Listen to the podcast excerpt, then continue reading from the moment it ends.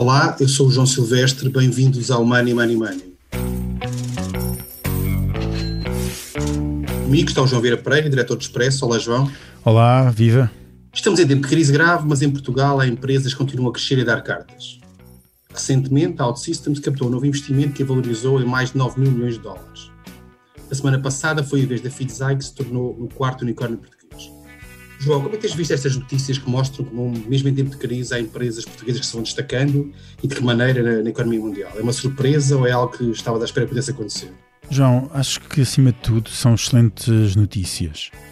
Nós andamos há muito tempo a, a lutar por, um, por ter uma economia mais, mais digital, mais uh, mais rápida na, na produção de, de, e criação de novas empresas, mais versátil, mais tecnológica, mais tudo. E de repente termos uh, exemplos de empresas que começam em áreas de tecnologia de ponta a valer muito dinheiro, ou teoricamente a valer muito dinheiro, uh, acho que é um excelente resultado para uma economia uh, pequena como a nossa. E pode fazer a diferença, e acima de tudo, estes exemplos podem, podem servir exatamente de, de, de marco e de exemplo de, para outras. Uh, outros empresários, empreendedores que queiram seguir exatamente o mesmo, o mesmo caminho.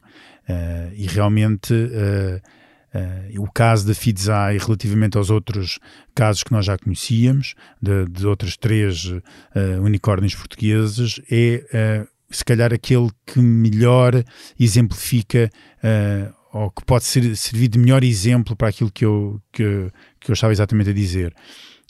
não só porque foi criado totalmente em Portugal, a empresa nasceu na zona de Coimbra, como, ao contrário de outros uh, unicórnios uh, portugueses, manteve a sua sede em Coimbra, uh, enquanto outros tiveram de passar a sua sede para, para fora para poderem crescer. Ou seja, a Fidzai mostra que é possível crescer mantendo a sede em Portugal. E isso faz toda a diferença. Um, faz toda a diferença porque é um compromisso que a empresa assume com, com, com, o país e e isso é muito importante para mostrar que é possível fazer a partir daqui. É claro que quando olhamos para aquilo que se passa na Fidzai, a Fidzai, João, a maior parte de, do negócio da Fidzai é no exterior e os, seu, o seu, os seus fundadores, a sua gestão, etc., é toda feita a partir hoje em dia a partir de, da Califórnia. E, e, teve de ser assim, mas essa ligação um, que os seus fundadores mantêm uh, ao, a Portugal uh, é muito importante uh, e eu acho que estamos todos a olhar e a fazer eh, muita força para que este projeto seja um projeto ganhador e que depois possa multiplicar uh, em muitos outros projetos e possa ser aqui um adubo para muitos outros projetos em termos de crescimento de, do setor tecnológico em Portugal. Qual é que é, na tua opinião, o segredo do sucesso destes, destes casos que nós temos, destes vários casos, num país que tem vivido vários anos em crise, nós estamos numa crise agora, tivemos uma crise há 10 anos, que tem críticas frequentes aos custos de contexto, à dificuldade que é criar empresas e fazê-las crescer em Portugal. Qual é que achas que é o segredo do, do sucesso aqui? Bem, para já é preciso ter uma ideia, uma, uma, excelente ideia e ter capacidade de meter mãos à obra e de a pôr em prática. Estamos a falar aqui de empresas, as quatro empresas são empresas completamente diferentes, uh, têm tem, algumas delas operam no mercado tecnológico, outras são empresas totalmente tecnológicas, um, e é preciso ter uma ideia, é preciso que essa ideia funcione, essa tecnologia eh, funcione. E eu penso que aí é, é, é mais é, é fácil, é, não é, não é, aí temos mais exemplos de que é possível fazer em português aquilo que se faz lá fora, ou seja, nós temos realmente uh, conseguiu-se criar aos poucos um, um aqui um, um, um sistema uh, de incubador de ideias uh, entre a universidade, uh, as empresas, que ajuda muito a que essas ideias apareçam e floresçam e que, é um, e que tenhamos aqui capacidade de as fazer crescer. E depois, além das ideias e das boas ideias, é preciso ter quem acredite nelas, os investidores. E aí é que as coisas começam a ser um bocadinho diferentes.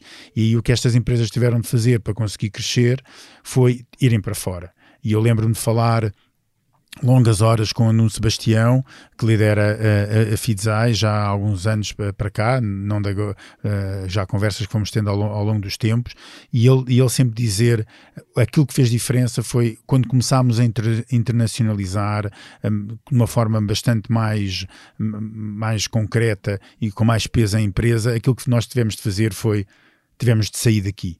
Tivemos de sair porque eles tiveram, eles trabalham, o negócio deles é trabalhar junto de muitos clientes, os principais clientes estavam nos Estados Unidos, no mercado norte-americano, e eles tiveram de ir para o pé, para o pé desses clientes e começar a, a rodear-se de, desse ambiente tecnológico e, e, de alguma resposta que eles tinham de dar uh, de proximidade aos clientes. E isso foi muito importante. Mas todas elas tiveram de algum modo de sair, fosse para os Estados Unidos, para a Inglaterra, etc. E, porque hoje eh, vivemos num mundo global e, portanto, a empresa pode nascer aqui, mas depois é preciso ir à conquista do mundo porque ficar no mercado apenas de 10 milhões uh, de habitantes numa área tecnológica, isso era totalmente impossível. E para nos ajudar a mergulhar neste mundo das startups, dos unicórnios, das empresas nascidas em Portugal e que tentam conquistar o mundo, temos connosco neste episódio António Câmara, empreendedor, fundador da Wide Dreams há mais de 20 anos, prémio Pessoa e professor na Faculdade de Ciência e Tecnologia da Universidade Nova de Lisboa. Bem-vindo ao Money Money Money. Bom dia. Boa tarde, aliás. Como é que tem visto o sucesso destas empresas portuguesas lá fora? Ser-se recente e menos recente destas empresas?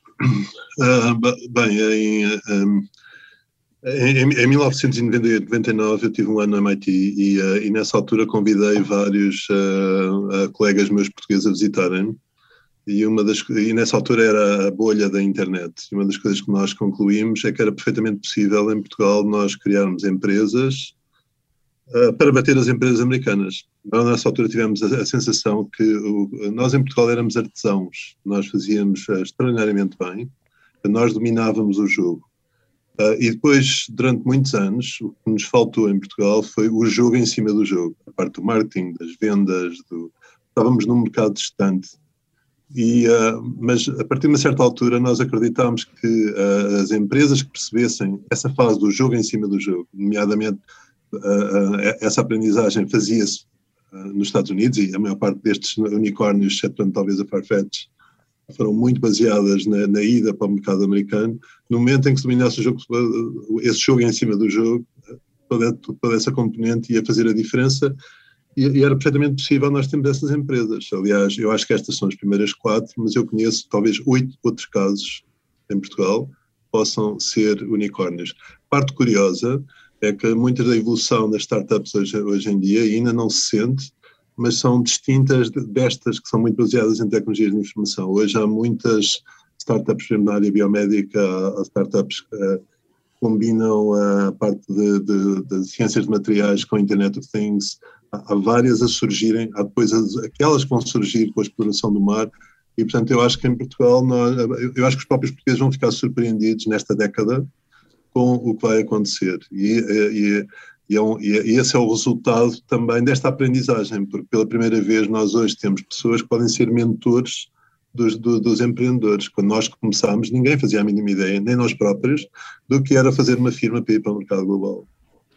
Sendo que o seu exemplo abriu caminho a outros empreendedores que estão agora aí no mercado. Eu não, eu não posso falar nisso, porque mesmo antes de nós, que já várias firmas tecnológicas tentaram, uh, por exemplo, a Cisco, a Altitude, eram, eram tempos diferentes. Eh, eh, na minha altura havia a Critical Software também e, o, e, várias outras, e o que nós fizemos foi.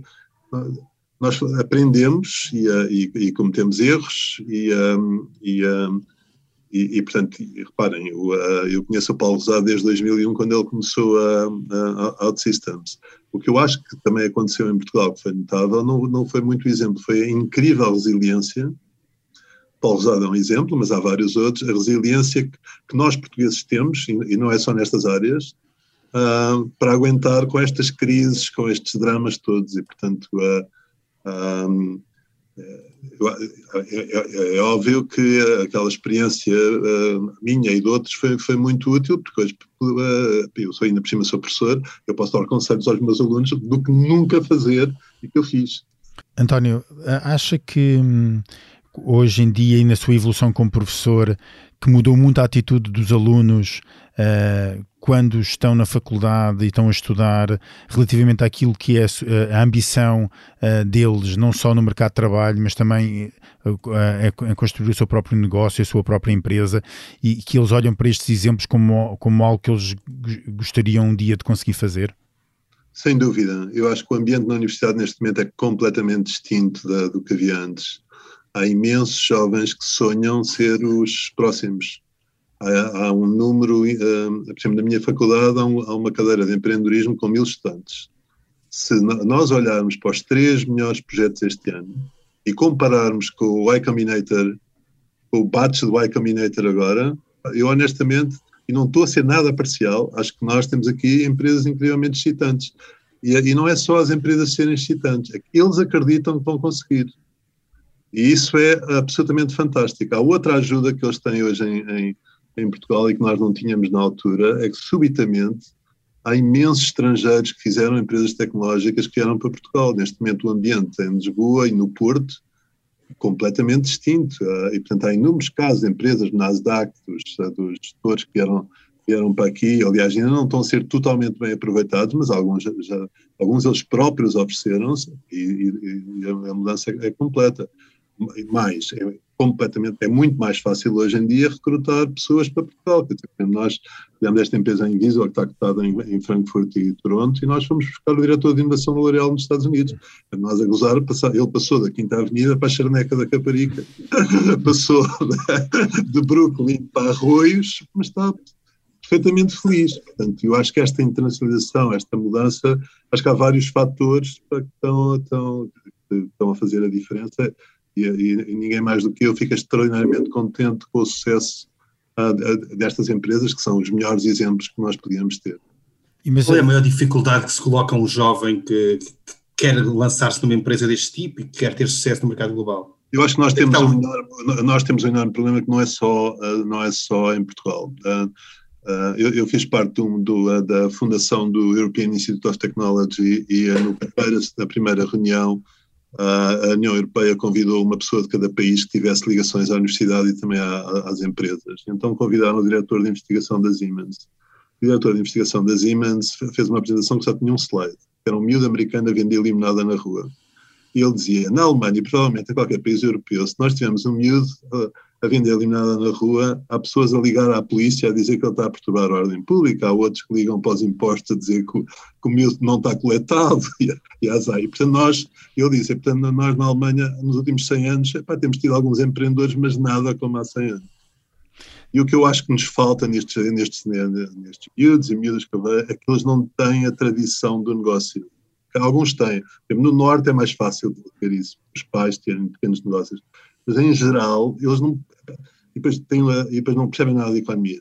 ok? Portanto, eles são, eles são artesãos fantásticos, têm ideias espetaculares, mas depois aquela layer a seguir pá, têm que ser ensinados, têm que ter mentores, têm, eles são como nós éramos, nós não percebíamos nada de negócios da, da, e, portanto, é, e esta, esta componente falta-nos ainda, e essa é a diferença para os americanos. Aliás, há um uso americano desenhou o primeiro a, a browser da internet, o Netscape Navigator, que me dizia, António, eu quando vou a Portugal, sinto que vocês estão para o empreendedorismo como nós, americanos, estamos para o vosso futebol.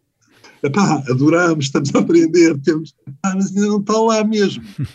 E eu acho que a pouco e pouco, eu acho que a pouco e pouco nós chegaremos. Não é, quem aprende hum, a física quântica vai seguramente aprender tudo o resto.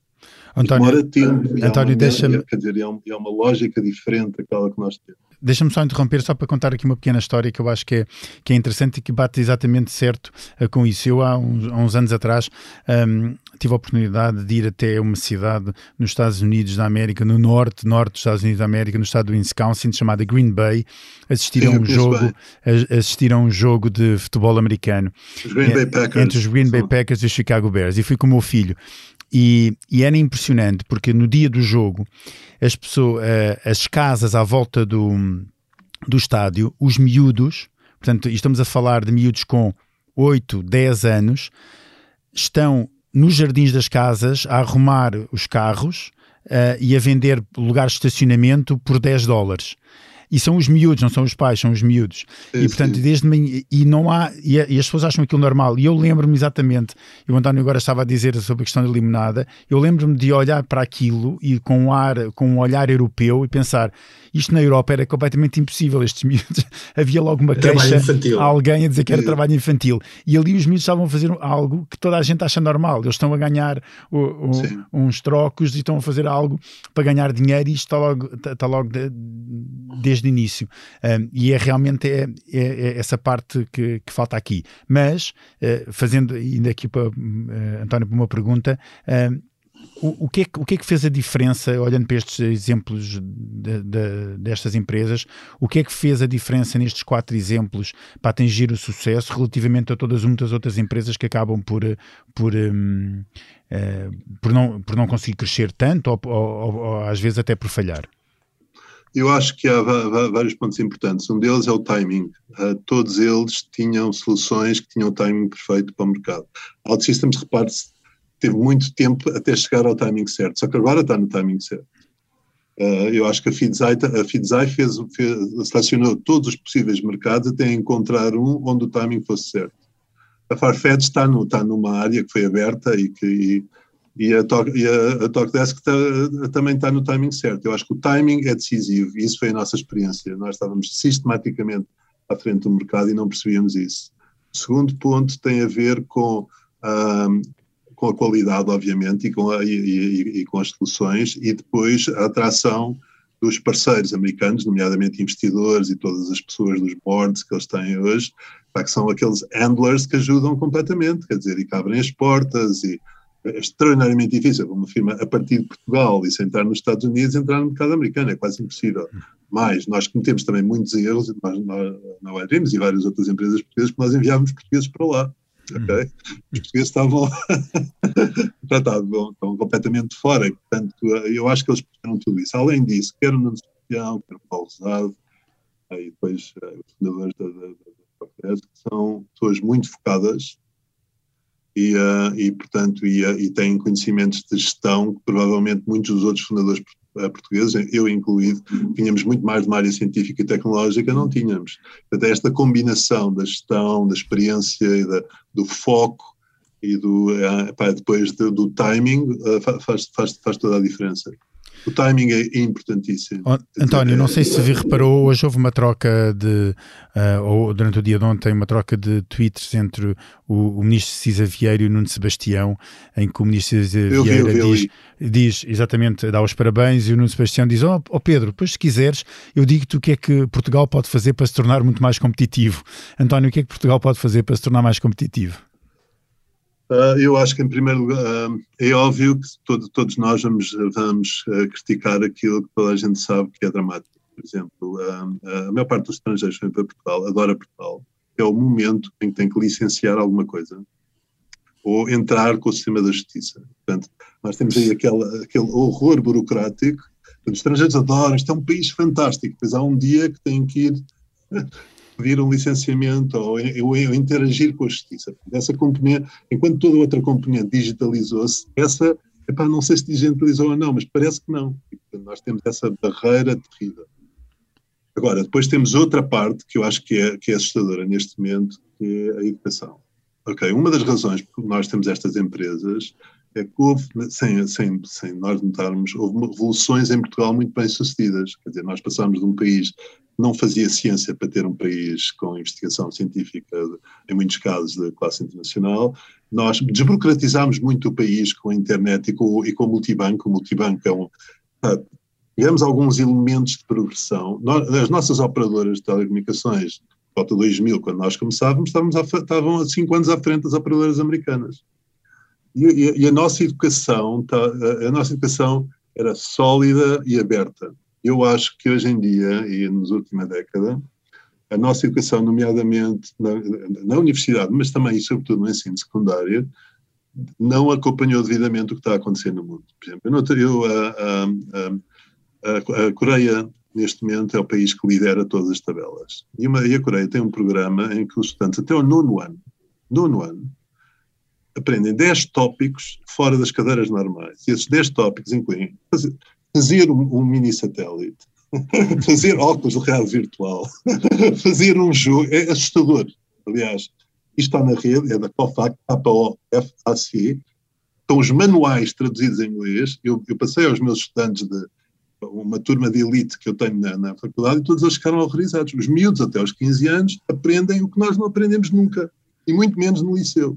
E, portanto, eu acho que é preciso fazer um benchmark da educação em Portugal, de novo, e ver o que é que os outros países estão a fazer. A mesma coisa em relação à Finlândia. Quer dizer, é, eu, estou num projeto com o Risto Linturi, que foi um dos artífices do sistema de educação da Finlândia, é um empreendedor e tecnólogo.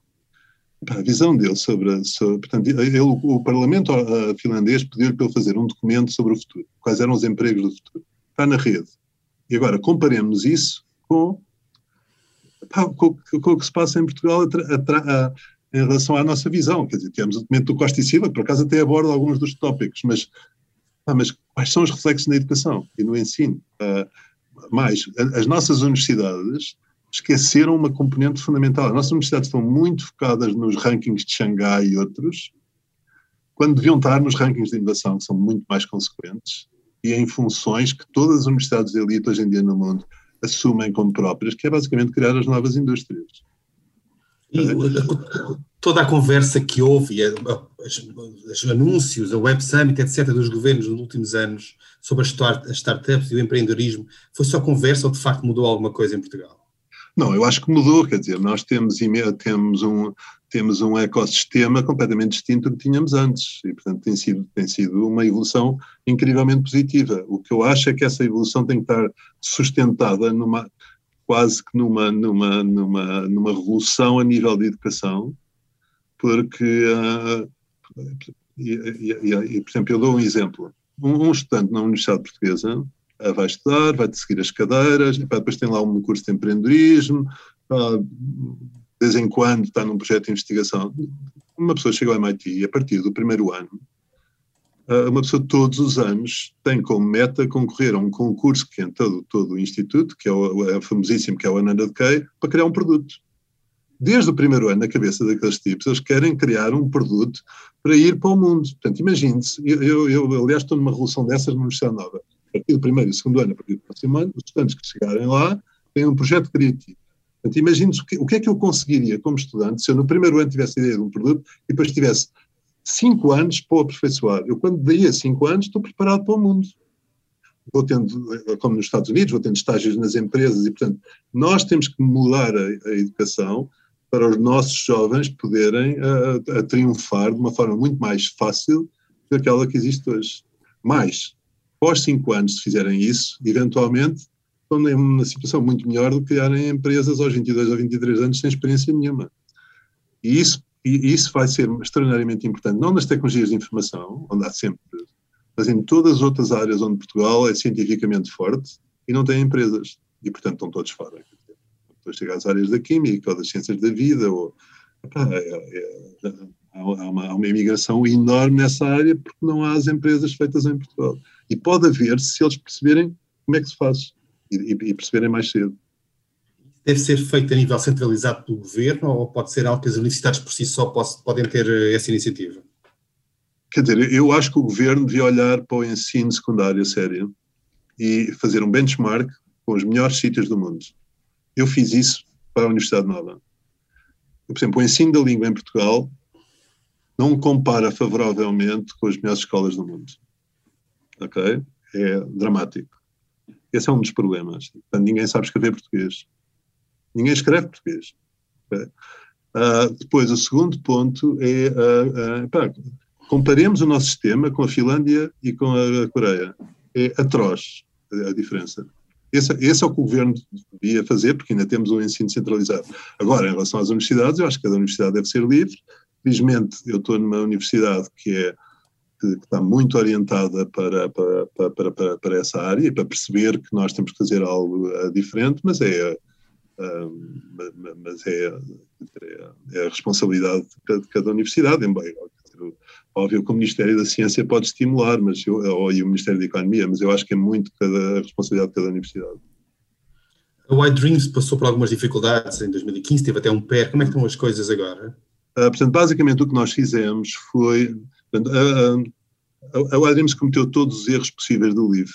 Aliás, um dia escreverei um livro sobre os erros que nós cometemos. Mas nós fizemos duas coisas bem. A primeira é que nós criámos propriedade intelectual de classe mundial e foi com essa propriedade uh, intelectual que nós conseguimos, uh, com a ajuda de investidores canadianos e alemães, uh, listar as empresas em, em, bolsa. Fizemos operações, hoje toda a gente fala das SPACs. Nós fizemos algo muito semelhante na altura no Canadá e também na Alemanha. Há três empresas cotadas, a YDX, a, Invisible e a Azorion. Destas três, a Invisible uh, está a crescer e está a, progredir, as outras ainda estão a ser um pouco um, renovadas, mas o que nós percebemos é que verdadeiramente a nossa força era, era nós éramos uma incubadora muito no estilo do Rocket Internet e devíamos ter assumido esse papel e não a ser um, um aquilo que éramos. E, portanto, hoje estamos a olhar para a criação de novas empresas e um dia, quiçá, tornar a, a, a, e assumir que a YDreams como uma rocket internet de inovação em várias áreas. E, portanto, nós estamos a criar empresas em áreas uh, surreais. Eu, por exemplo, agora estava numa conversa e, e, e vou voltar, estamos na, numa firma de microveículos com um parceiro americano em uh, Michigan, uh, microveículos elétricos. Nós estamos Uh, também uh, voltámos à, à, parte da para criar uma nova empresa para uma internet de futuro. Nós uh, voltámos também aos jogos e estamos também no. E para nós, neste momento, estamos muito perto de resolver o passado, felizmente, e lançar o futuro, e portanto, e não desistimos. E, e é muito curioso porque nós olhamos para todas as firmas com que concorríamos Uh, e percebemos que organizacionalmente fizemos erros, nós devíamos ter uh, feito spin-offs mais cedo e mais focadas, uh, e cometemos erros em andar pelo mundo inteiro e não focar no mercado americano, e, e, epá, e, cometemos vários outros, obviamente, mas tivemos azar, nós falhámos duas vendas, uma delas uma fusão com um grupo um grupo israelita que neste momento é a equipa da Apple em realidade aumentada, mas o que é fantástico ver é que tudo aquilo que nós dedicávamos, esta é a década. Nós éramos, estávamos em realidade aumentada e rádio virtual, esta vai ser a década da realidade aumentada e rádio virtual, e ao contrário das outras empresas foram todas compradas ou faliram, nós, com a resiliência portuguesa inacreditável, com tudo o que aconteceu, sobrevivemos e estamos aqui. E uh, eu não devia falava com o israelita, que, que é uma autoridade e que organiza as, que agora, está, agora, não está na Apple, porque ele basicamente vendeu a parte dele e dizia, pá, olha, Ori, nós sobrevivemos apesar de tudo e estamos aqui. Ele disse, pá, espantoso, pá, como é que é possível? E, pá, é possível. E, portanto, eu, uh, eu neste momento sou mais professor e, portanto, não, não estou envolvido na gestão. Portanto, um dos cuidados que nós começámos a ter foi arranjar equipas de gestão uh, internacionais, e, uh, mas, mas não desisti, quer dizer, e, e tenho os, os mesmos sonhos e, uh, e, acho que nós vamos conseguir uh, surpreender completamente. E, depois, António, uh, e falando em, sonho, falando em sonhos, António, quando nós, e se pudermos sonhar, é possível que possamos vir a assistir a não, a não termos, a um dia não termos apenas quatro unicórnios portugueses, mas termos 10, 20, 30, 40? Eu, eu acho perfeitamente possível. Portugal vai ter 10, 20. Eu acho que a economia portuguesa vai sofrer uma mudança abissal e há duas razões para isso. Uma é esta parte da juventude, das startups, mas a outra também é que os grupos tradicionais portugueses, hoje todos eles, têm diretores de inovação e olharam para a inovação de outra forma.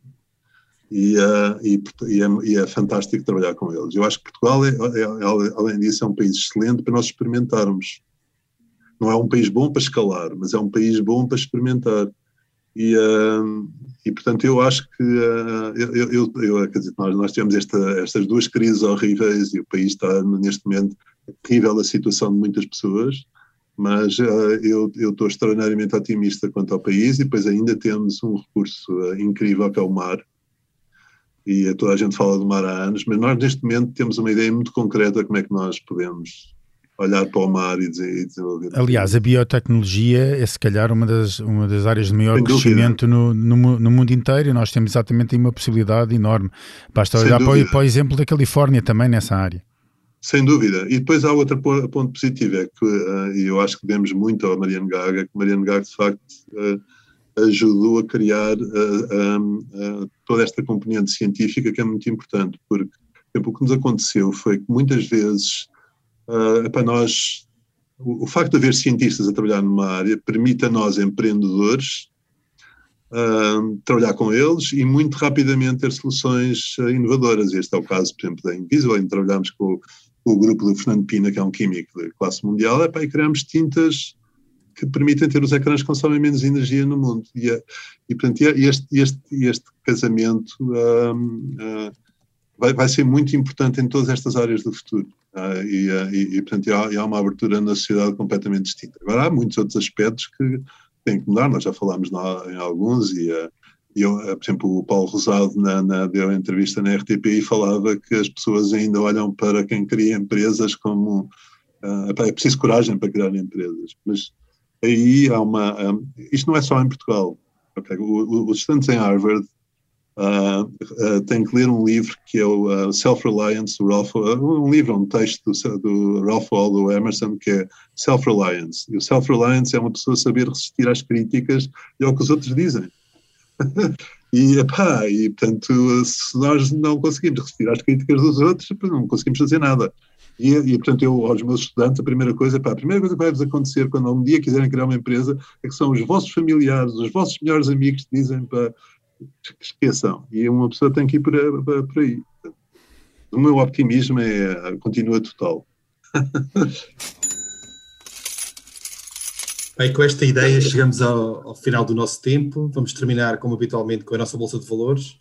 A cada convidado é apresentado um tema para o qual deve dar uma ordem de compra ou de venda. Eu começo por ti, João, e sobre esta decisão, e então até à noite, de Marcelo Rebelo de Sousa de promulgar os tais diplomas que foram votados no Parlamento e que o governo, apoios sociais, entre outros, que o governo queria que, que, não fossem promulgados porque diz que são inconstitucionais e que violam a lei travão. Tu compras ou vendes esta promulgação do Presidente da República? Oh, João, não posso fazer uma venda à descoberta, assim, qualquer coisa. é porque realmente é uma decisão muito difícil. Eu, por um lado, obviamente que qualquer pessoa compra a ideia de nós podemos ter mais apoios sociais para trabalhadores independentes, sócios gerentes, etc., para pessoas que estão a passar mal uh, esta, uh, esta crise e para um, para um tecido económico, se calhar muito diferente daquilo que, que tivemos hoje aqui a falar e que precisa de apoios. Uh, mas por outro lado também percebo que seja difícil estar a, a gerir um orçamento quando um, alguém uh, dinamita o nosso o, o, o trabalho feito e, e põe despesa em cima de despesa e despesa é essa que pode eventualmente uh, infringir aquilo que é a chamada lei de travão do orçamento. Portanto, tenho aqui uma situação muito, muito dúbia.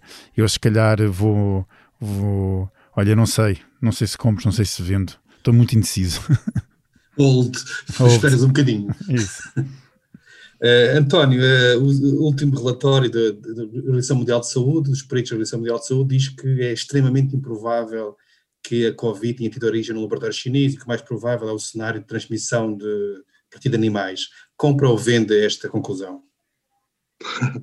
Bem, hum, eu devo dizer que se houve um país onde, onde as coisas correram verdadeiramente mal foi a China e, portanto, tenho um bias.